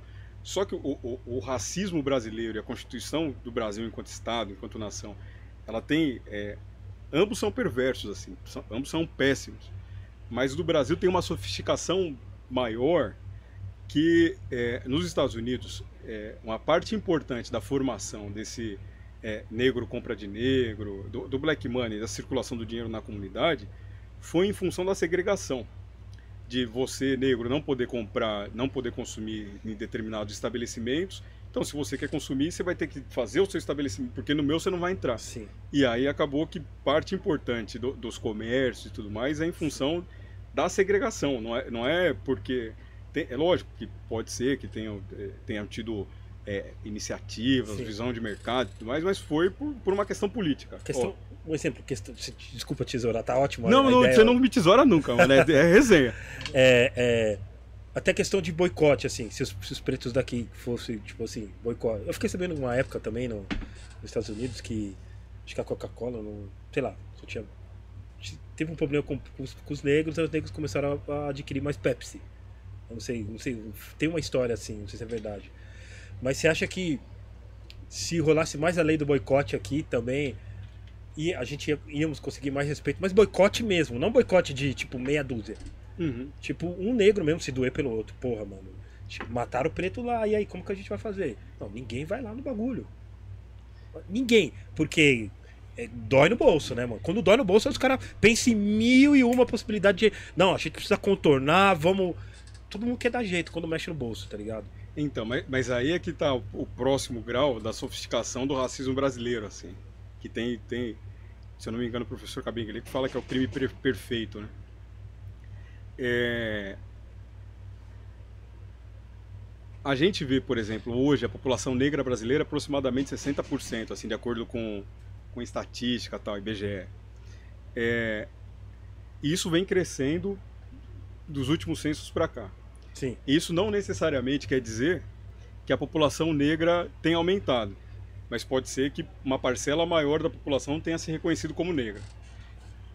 Essa é, um, é uma forma de olhar esse dado. Uma outra forma de olhar para esse dado é que uma parcela importante da população, se a gente imaginar que 10%, de, de 50 para 60, 10% da, das pessoas é, nem se reconheciam como negro há 10 anos atrás, as pessoas não sabiam, se identificavam com outra coisa, mas não era negra, passou a ser negra. Muito zoado. É, é muito, é, é muito o nosso, o nosso buraco, ele é muito fundo.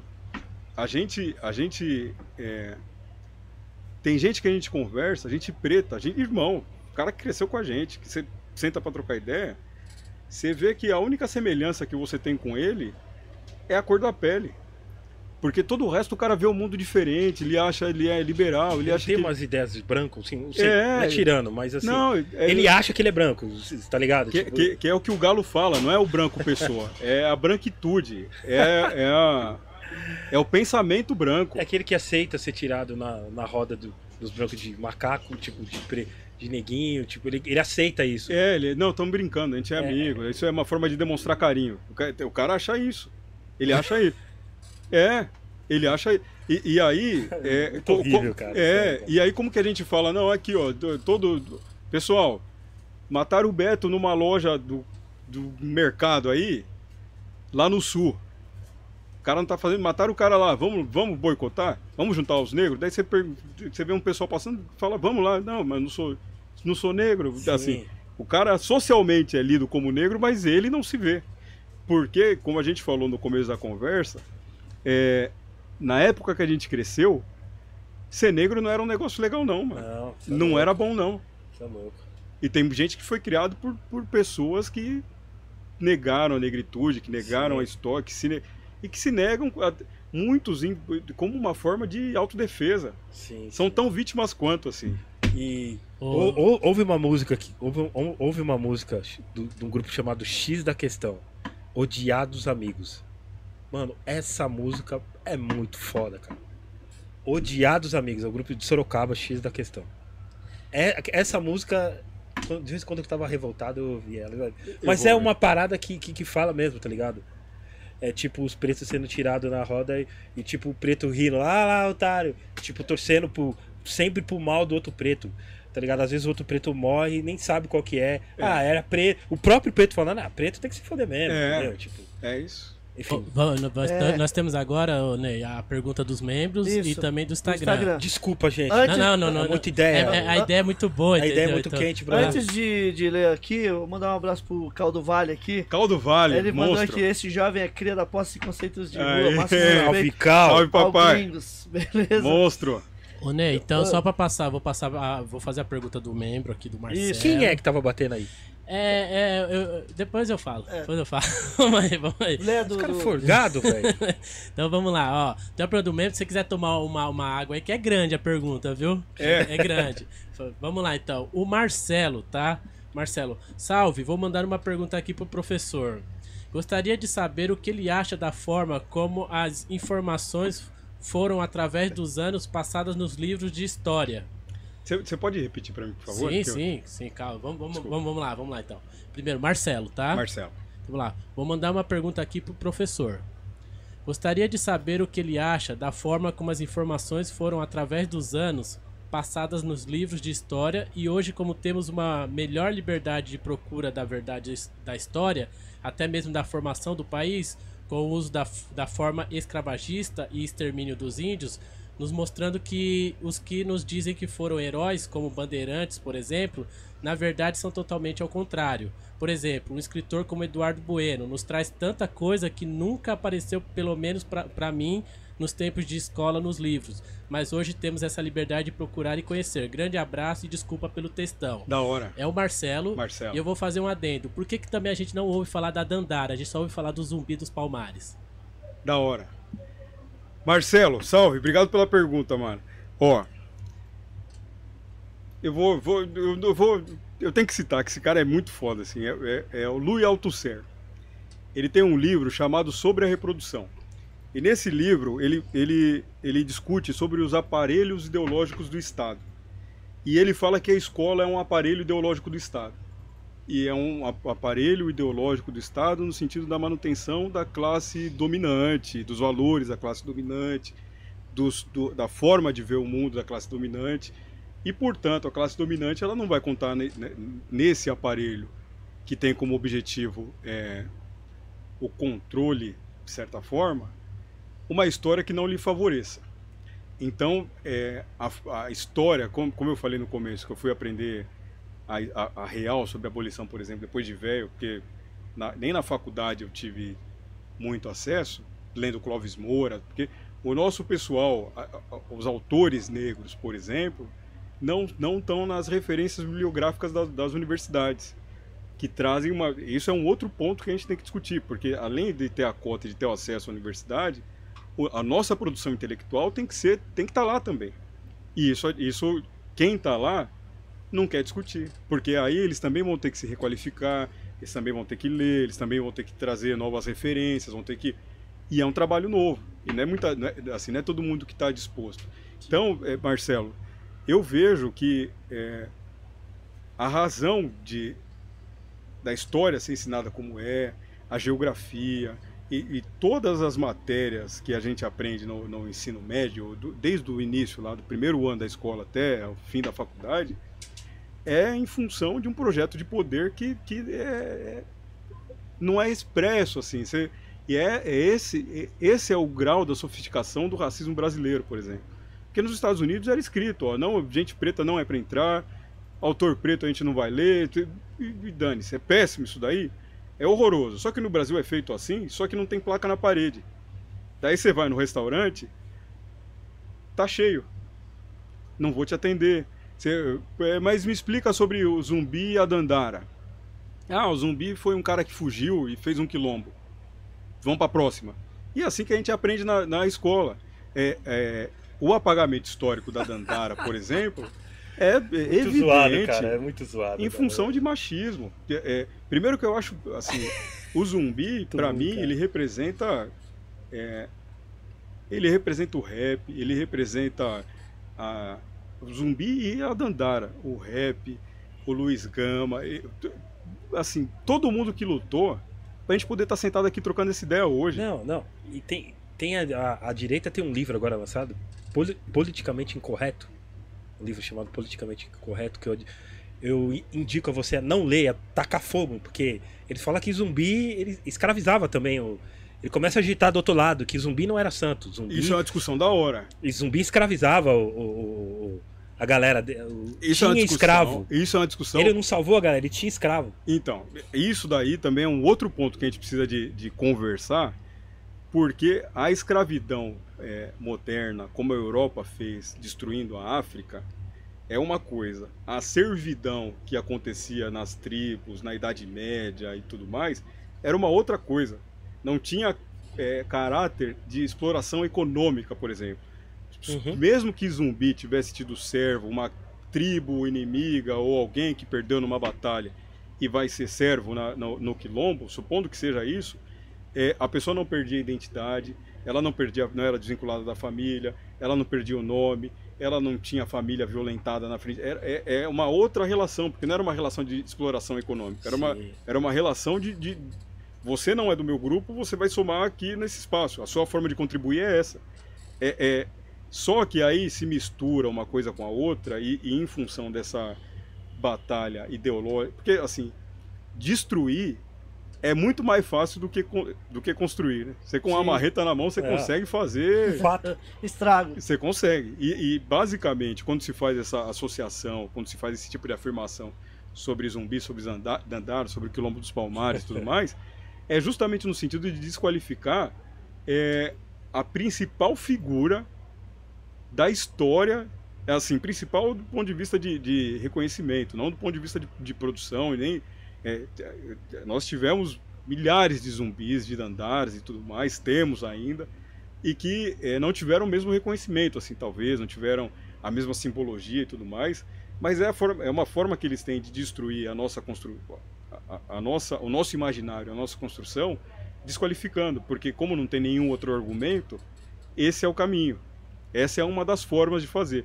Só que é com base em nada, assim, é com base em vozes da minha cabeça, em é, base em nada, é só uma forma de, de desqualificar, sabe? E aí a gente que, que é, já está vacinado com essas coisas aí, que já está acostumado de chegar nos lugares, o pessoal ficar desconfiado, ficar... com a gente esse pessoal não vai arrumar nada, não tem? Vai arrumar nada. No Instagram aqui o Henrique mandou também aqui é, uma pergunta, é, por que ele defende a esquerda, já que, é, já que está bem, bem claro que ela também é racista. Desculpa, Copiou? desculpa, não. Vou, vou, repetir aqui. O Henrique mandou uma é. pergunta pelo Instagram. É, por que ele defende a esquerda? Já que está bem claro que ela também é racista. Não seria um, suicídio? Não, não, Henrique. É assim, eu, primeiro, é importante a gente, a gente é, situar legal. assim. É, eu não, não, sou advogado, não defendo nada. Eu estou argumentando aqui, estou trazendo fato histórico e a gente está discutindo com base nisso. Certo. É, independente de, de, o Henrique ou qualquer outra pessoa concordar. Primeiro, salve, Henrique. Obrigado pela pergunta. Desculpa não ter dado salve primeiro. É, o que a gente está discutindo aqui é o campo progressista e o campo conservador. E a esquerda e a direita elas se organizam, elas são simplificações para a gente poder entender essas construções históricas. A esquerda e a direita, se você for olhar só dessa forma, você não vai entender nada. A gente está conversando campo progressista ou campo conservador. A gente pensa, por exemplo, que a, principal diferença entre o campo conservador e o progressista, supondo que não tem nem, ninguém com deformação moral, não tem, nem, tem nenhum genocida, não tem nenhum maluco entre a gente, é que ambos buscam o bem-estar social, só que a diferença de um, a principal diferença entre um e o outro é o tempo que as coisas vão acontecer. Então, por exemplo, o campo conservador admite que é, se cada um seguir é, é, da forma como está, batalhar, se esforçar e tudo mais, o mundo é livre, você vai ter a oportunidade, quem sabe, algum dia de mudar a sua realidade, da sua família, porque você, tem. O mundão está aí para você conquistar. O campo progressista acha que é, o fato de você, por exemplo, hoje, é, ser pobre, o fato de você é, morar num, numa numa habitação inadequada, num lugar que não é legal, de você de repente não poder prover para sua família o mínimo necessário para a subsistência dela, é em função de uma construção histórica. E se isso está em função de uma construção histórica, isso precisa de ser é, reconstruído para que você tem, veja a mudança no seu tempo de vida. Você não precisa esperar 200 anos para, quem sabe, lá no futuro tudo se igualar. Não. Então, o que, que a gente pode fazer agora para ajustar? A gente pode fazer uma política de, de, moradia popular grande para as pessoas pararem de morar do lado do córrego, por exemplo? Isso é uma forma? Ou, ou vamos esperar essa pessoa se formar, daí o filho ter um emprego legal, daí né, e esperar mais 200 anos? O que a gente está discutindo é o tempo que as coisas vão acontecer. Eu não estou não tô falando que Aqui a gente não, é, não adjetiva a discussão. Sim, sim. Não tem bom, mal, feio, bonito. Não, a gente está discutindo fato. E a forma como eles acontecem. Se a gente olhar para a história do Brasil, por exemplo, quando a gente olha para o processo abolicionista, o Brasil foi o último país das Américas, e se não me engano, do Ocidente, do Ocidente acho que é o, o penúltimo, mas das Américas foi o último a abolir a escravidão. Quem lutou e quem manteve para quem fez de tudo para que a escravidão continuasse e tivesse de pé, e foi a direita. campo conservador. Sim. E isso é um fato histórico. Se dependesse desses caras, muito provavelmente essa conversa nossa aqui ia ser num- numa numa senzala aí. Num tronco, a gente não ia muito provavelmente. Sim, Fácil, tipo. Se dependesse dos caras, então o campo progressista lutou para que isso mudasse. E a gente está discutindo isso, a velocidade e quem, quem entende que da forma como está é, é assim que tem que ser e está Uhum. tudo certo, e quem entende que pode alterar a realidade já para que a mudança venha no tempo de vida nosso, que a gente não tem que esperar 500 anos, porque a gente inclusive nem tem isso de vida, né? Sim. Tem mais pergunta aí, Ney, do Instagram? Tem, tem mais uma aqui, Faz só aí, pra então, por finalizar. favor, porque tem mais uma do membro tem que aqui. fazer um, a parte 2 urgente. é, fácil. Tem que ir. Não, vamos Danilo, fazer. Porque passa, passa muito rápido. O Pedro Silva, como funciona a relação, é, relação difusa entre caridade e política pública pros boy? Oh, essa é Música. legal. Qual, qual que é o nome do mano? É o Pedro Silva. Pedro Silva. É. Pedro. Quer que eu repita? ou Você, Não, você não, captou? Não. É, é- Então, Pedro, salve. Obrigado pela pergunta. Da hora. É, Isso daí é, é uma discussão muito legal, assim. E é, é- daria um programa, porque. Daria um filme? Daria um filme, daria um filme. Porque a parada é o seguinte: a, a política pública ela está no campo do direito da pessoa. E o direito ele, ele não olha para quem é, o direito é o direito. E a- ele colocou a caridade. Isso. E a caridade está de acordo com o interesse de quem faz a caridade. Então, é, quando a gente olha, por exemplo, para a, dis- a discussão que uma, vou associar isso com uma discussão importante que a gente teve voto impresso. Um exemplo, voto impresso. Po- Pode parecer que num primeiro momento que não tem relação com o que a gente está discutindo. Só que o- no Brasil, a história do Brasil, é, a gente teve durante muito tempo aqui o voto de curral. E o voto de curral, você votava e mostrava lá pro, pro coronel lá, pro dono do, da fazenda, do espaço, em quem você votou, para a partir daí, como ele era o Estado naquele, naquela região, você comprovando que você votou nele, você teria acesso à política que em tese era um direito seu. Você não teria que ter um intermediário. Então, o, Bolsa Família, por exemplo, ele fez, ó, meu mano ali, ó, chegou aí, tamo junto, gente. Oh, salve. O, o Bolsa Família, por exemplo, é, ele teve o sucesso que teve no Nordeste e significou é, essa virada de chave, de certa forma, lá, porque tem, evidente, a questão econômica, a transferência de renda, que é importantíssimo, porque tem regiões, por exemplo, que não tem, é, é, não tem trabalho, não tem, a pessoa te- tem cana para cortar de manhã e, e- não tem trabalho. Então é importante, inclusive para levar dignidade para as pessoas. Só que o grande, o, o- o pulo do gato do Bolsa Família é que o Bolsa Família entregou um cartão na mão da pessoa e pulou o intermediário. Pulou o intermediário. Passou, você não precisou mais de pedir benção para ninguém. Você passou a receber seu dinheirinho lá para você comprar. Então, é, deixou de ser caridade a política pública, virou um direito. É, a discussão do voto impresso, por exemplo, era uma forma disfarçada de se retomar o voto de cabresto. De você, ah, então você vo- não, não fechou comigo? Então, para você, o que depender de mim aqui, que tiver no meu, na minha jurisdição, não tem para você. Ou você traz o comprovante ou então é, é isso. A política pública ela está no campo do direito e, e o direito ele não olha a pessoa. Então ne- nesse sentido, para o movimento negro, para a população negra, é importantíssimo que políticas como transferência de renda, é, produção de, de habitação é, popular e, e todas as demais que atingem a população mais pobre do país. E quando a gente fala dos mais pobres no Brasil, necessariamente a gente está falando da população negra, infelizmente, mas é o que a estatística mostra, é fazer essa transferência, inclusive, é, é uma das razões de, de ter, eu acredito, de a direita raivosa ter se radicalizado tanto, porque eles perderam é, é, esse, esse espaço de mando, assim, de certa forma. Sim. Eu, eu acho que é essa a ideia. Boa. Pergunta de membro aqui, Ney. Sim. Tá, vamos lá então, é o Paulo, tá? Salve grin- gringos, boa noite. Qual a opinião do professor sobre a relação capoeira, umbanda, cavalo marinho e etc. e no hip hop os b-boys, danças e movimentos de corpo como expressões de resistência? Qual que é o nome do mano?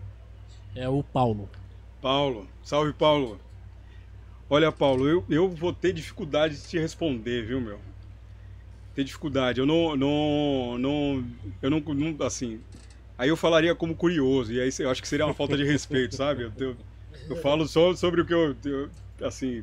É, de alguma forma tenho alguma propriedade, né? Verdade, é. É, e aí eu não, não, não faria isso. Então. Desculpa, Paulo, não, não, acho que eu não consigo responder essa. Vocês Sim, sim. vocês querem responder, Eu- tá com vocês. Eu não. Você quer? Não entendi. Como que é a Se a pergunta? capoeira é importante assim como os b-boys para expressões de Claro, resistência. Claro, total. eu Ah, acho não, total. é essa a pergunta? É. Ah, eu fiz, oh, não, fundamental. Isso, Fundamental isso aí. É, não, fundamental. Expressão artística do povo preto, Porra. evidente, fundamental. Inclusive, é, quando a gente fala, por exemplo, da política pública, da forma como o governo brasileiro atua, como é, é, as reparações, elas são fundamentais, e não é só no sentido de agora você pode, mas também no sentido de reparar o que foi feito, porque os nossos ancestrais, eles eram presos por jogarem capoeira na rua Sim. lei da vadiagem e tudo mais. Então é, é, é, é forma de resistência importantíssima e é uma conexão com a nossa ancestralidade, né? Pra É caramba. fundamental. Eu, eu, eu, eu não tinha entendido direito a pergunta, mas é, Sim, sim. É, é isso aí. Posso fazer uma, uma? A gente já vai fechar. Tem algo Sim. pra mostrar aqui que ele vai mostrar do, do desenho, tudo a gente já fecha, tá? Tá. Então eu vou fazer uma pergunta aqui que é sobre a academia, tá? Eu, eu acho importante isso, porque uma coisa que eu não entendi quando eu fazia pós, tinha um professor que tinha doutorado, tudo. Foda, legal, beleza. Só que depois que apareceu o bolsonarismo, ele começou a postar é, fake. Dentro da academia, onde foi que começou a aparecer isso de. E ele é jornalista, tá? Onde foi que começou a aparecer a fake, o defender preconceito numa boa? Porque eu acho legal que você falou de negacionismo, você tinha comentado. E assim, eu vi esse vídeo e achei o máximo, que é aquele do, do, do Chapolin, que ele fica explicando que ele não tem paciência pra falar com, com quem duvida da ciência, né? E eu, como diretor do documentário de 50 anos, isso me pegou demais do, do Chaves. Então eu falei assim, mano, isso é perfeito. Então onde foi que começou a aparecer esse negacionismo dentro da academia? Mano, ó. O que eu acho é o seguinte. E aí eu, é- é, eu acho que tem a ver com o começo da nossa conversa, assim. É, a academia, ela é um espaço elitizado pra caramba, é um espaço branco, é um espaço é, que a burguesia domina há muito tempo.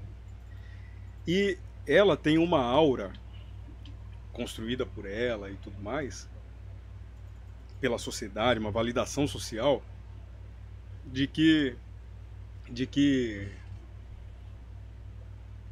pelo fato de você ser, ser cientista, você é um cara sério.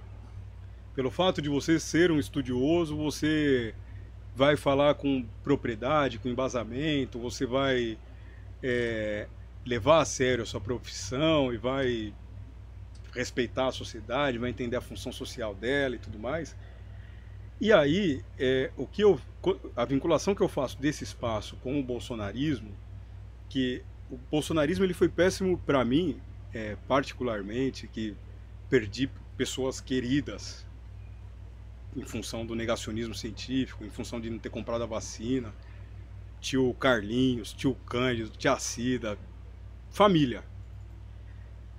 É, o bolsonarismo ele é péssimo em todos os aspectos para mim e falando como pessoa e como analista. Só que em um ele foi, ele serviu, em um ele foi bom, porque o bolsonarismo ele serviu para esviscerar a sociedade brasileira, para colocar na praça pública aquilo que os movimentos sociais sempre, sempre, sempre acusaram, aquilo que o hip hop sempre falou, Uhum. sempre a gente sempre falou que isso daí existia.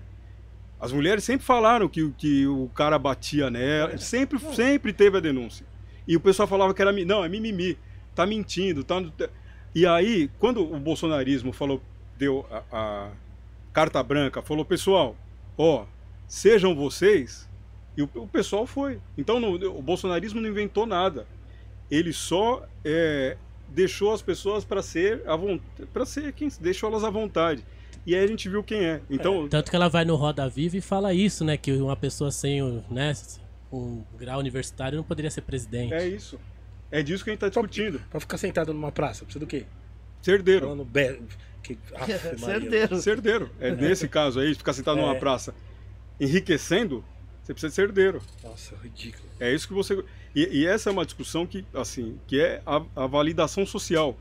Um, um político, diferente daquilo. Eu, eu poderia, assim, ingenuamente ou, ou covardemente, falar, não, eu acho que tem que formar, tem que não sei o quê, porque essa foi a minha trajetória. Sim. E aí falar, não, eu acho que é isso. Só que isso é uma tremenda sacanagem, porque o político, ele representa grupos sociais. E aí, se você é porteiro, se você é cobrador de ônibus, se é empresa, se, a se você tem o voto, se você uma parcela da população acredita em você, você tem a validação social necessária para desempenhar a sua função. Você não está contratando o cara para ser gerente da sua empresa, para ser para te operar, porque tem, tem, tem algumas atividades que você tem que ter formação. Não dá para você abrir uma clínica de, sei lá, cirurgia plástica, que nem a gente tem visto aí, e não ter diploma. Você tem que ser médico para fazer isso daí. Dá para você ter um escritório de advocacia sem ser advogado. Então tem profissões que você tem que ter a formação para desempenhar. Político não é uma dessas. Não é uma delas. O político, a pessoa fala, não, mas ele não tem qualificação, mas ele contrata uma assessoria que vai dar o suporte necessário para ele.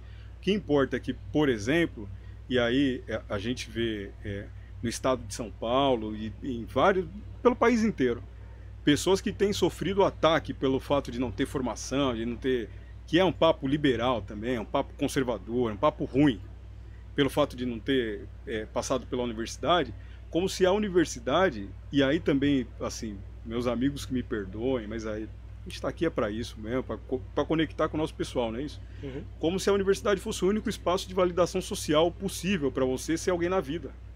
Não é, ela é um, um dos. Mas tem vários outros, e acho que cada um, é, de acordo com as suas possibilidades, com, o seu, com aquilo que espera, com seus sonhos e tudo mais, tem que buscar a sua melhora, né? Exato. Eu acho que é isso. Ô Ney, é, você vai fazer uma pergunta? Não, é só pra Não, mostrar só que ele, pra- ele tem um negócio pra mostrar aqui que é Tudo bem, importante. tudo bem, Por tudo bem, favor, claro, Vem, vem claro. aqui, por favor. Aqui. Ah, esse daí é o quadrinho que a gente está produzindo. O pessoal Ah, é verdade. dá uma olhada lá. Esse é um, um quadrinho que a gente está fazendo. Tá aí o, o Tito, tá dando ó, meu, meu Só, chapa. só apresentar quem que é que tá mostrando aqui, por favor. Opa, tudo bom? É, eu dá um salve aí, dá um salve, dá um salve, Neto. Salve. Isso, da É hora. galera? você que faz essa arte, Neto? Não, não, Não, sou eu. quem, quem faz é o Guilherme Dezu, mandar um salve pra Guilherme? ele. Dezu. Dezu. É, meu mano. O Guilherme, o Guilherme trabalha pra caramba, moleque correria pra caramba, da hora. da hora. E a gente fez esse quadrinho pra ampliar o debate, pra discutir com mais pessoas como as ideias que prejudicam a quebrada estão se estão chegando lá e estão atrapalhando o nosso pessoal. Então, é pra conversar com, com, com os adolescentes, conversar Sim. com os mais velhos de um jeito simples. Que eu acho que essa é, a, essa é a nossa vantagem. A gente sabe conversar, a gente sabe trocar ideia.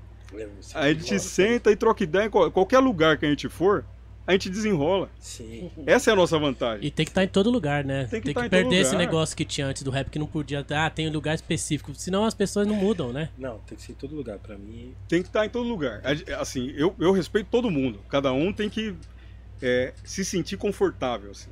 A gente tam- também. É, porque te- isso é uma coisa que causa muito adoecimento pra gente. Assim. Causa muito. É, é isso que faz, por exemplo, a gente, homem preto, viver 60 anos em média, viver menos.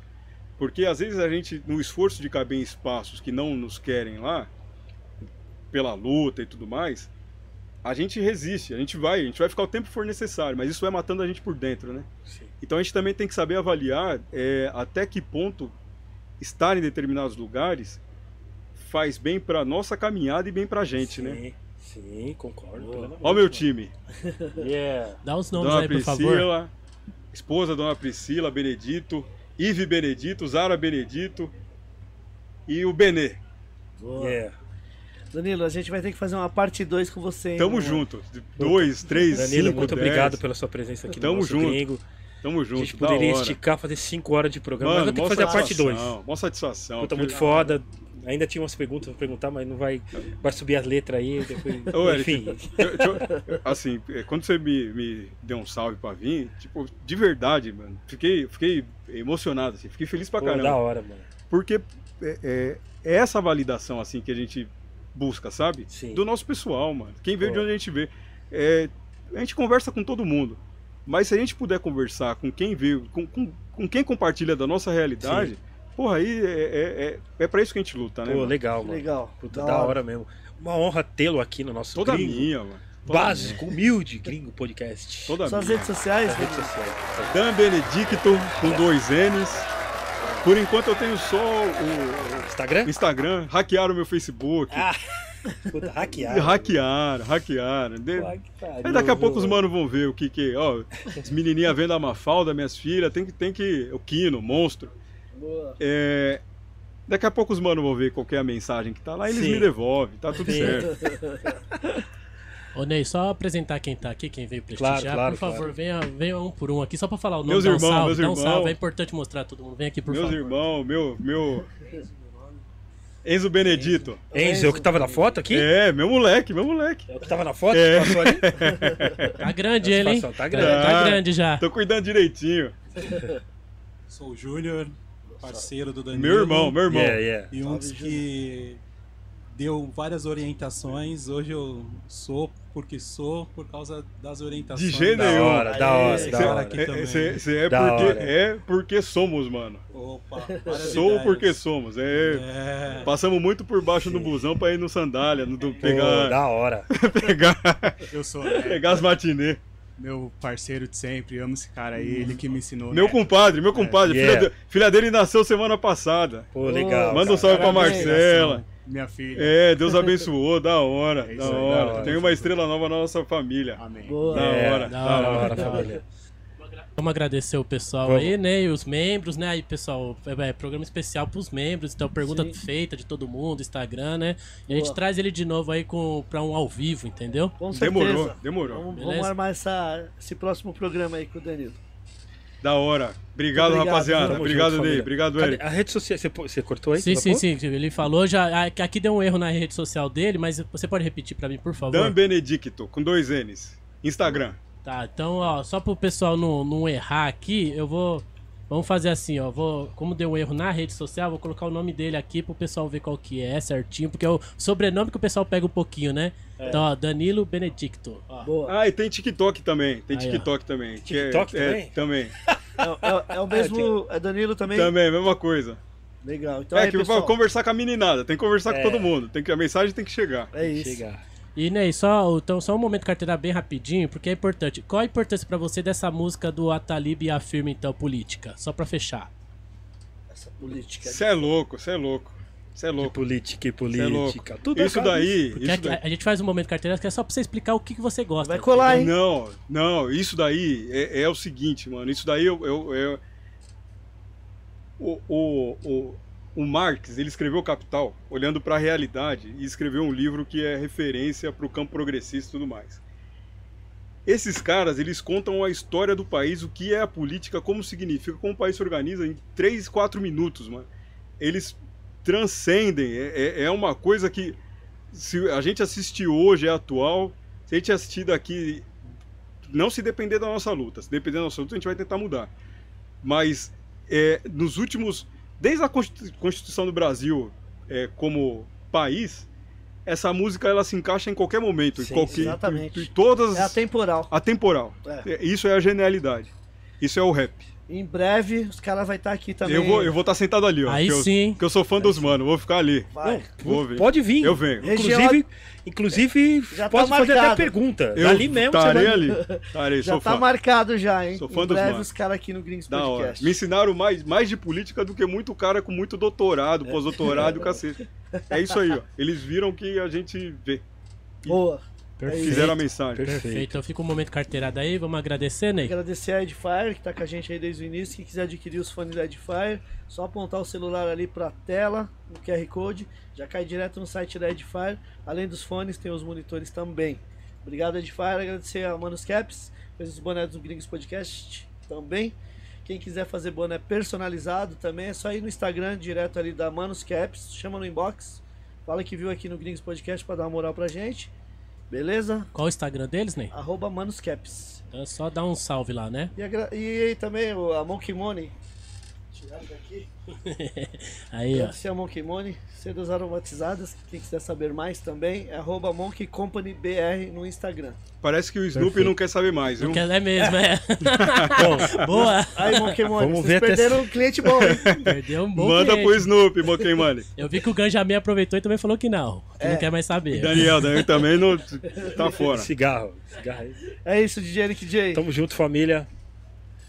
É, ótima semana, né? Ótima semana aí pra todos. Um ótimo fim de feriado. Yeah. Sexta-feira a gente divulga quem cola, né? Exatamente. Ótima semana, se cuidem, pessoal. Fiquem na paz. Nós. Da hora. Sigam firmes e vamos juntos, né? E Sim. eu vou dedicar esse episódio pra uma pessoa. só- qual o nome dela, por favor? Só pra quem for assistir aí, pra saber. Ah, Dona Elisete Aparecida Barbosa. Benedito, minha mãe, rainha. Yeah. Rainha. Então Da tá- hora. Tá dedicada em homenagem pra quem for assistir o episódio, então, beleza? Da hora. Da hora. Tamo junto então, pessoal. Até a próxima aí, né, Eric. Falou. Até. As palmas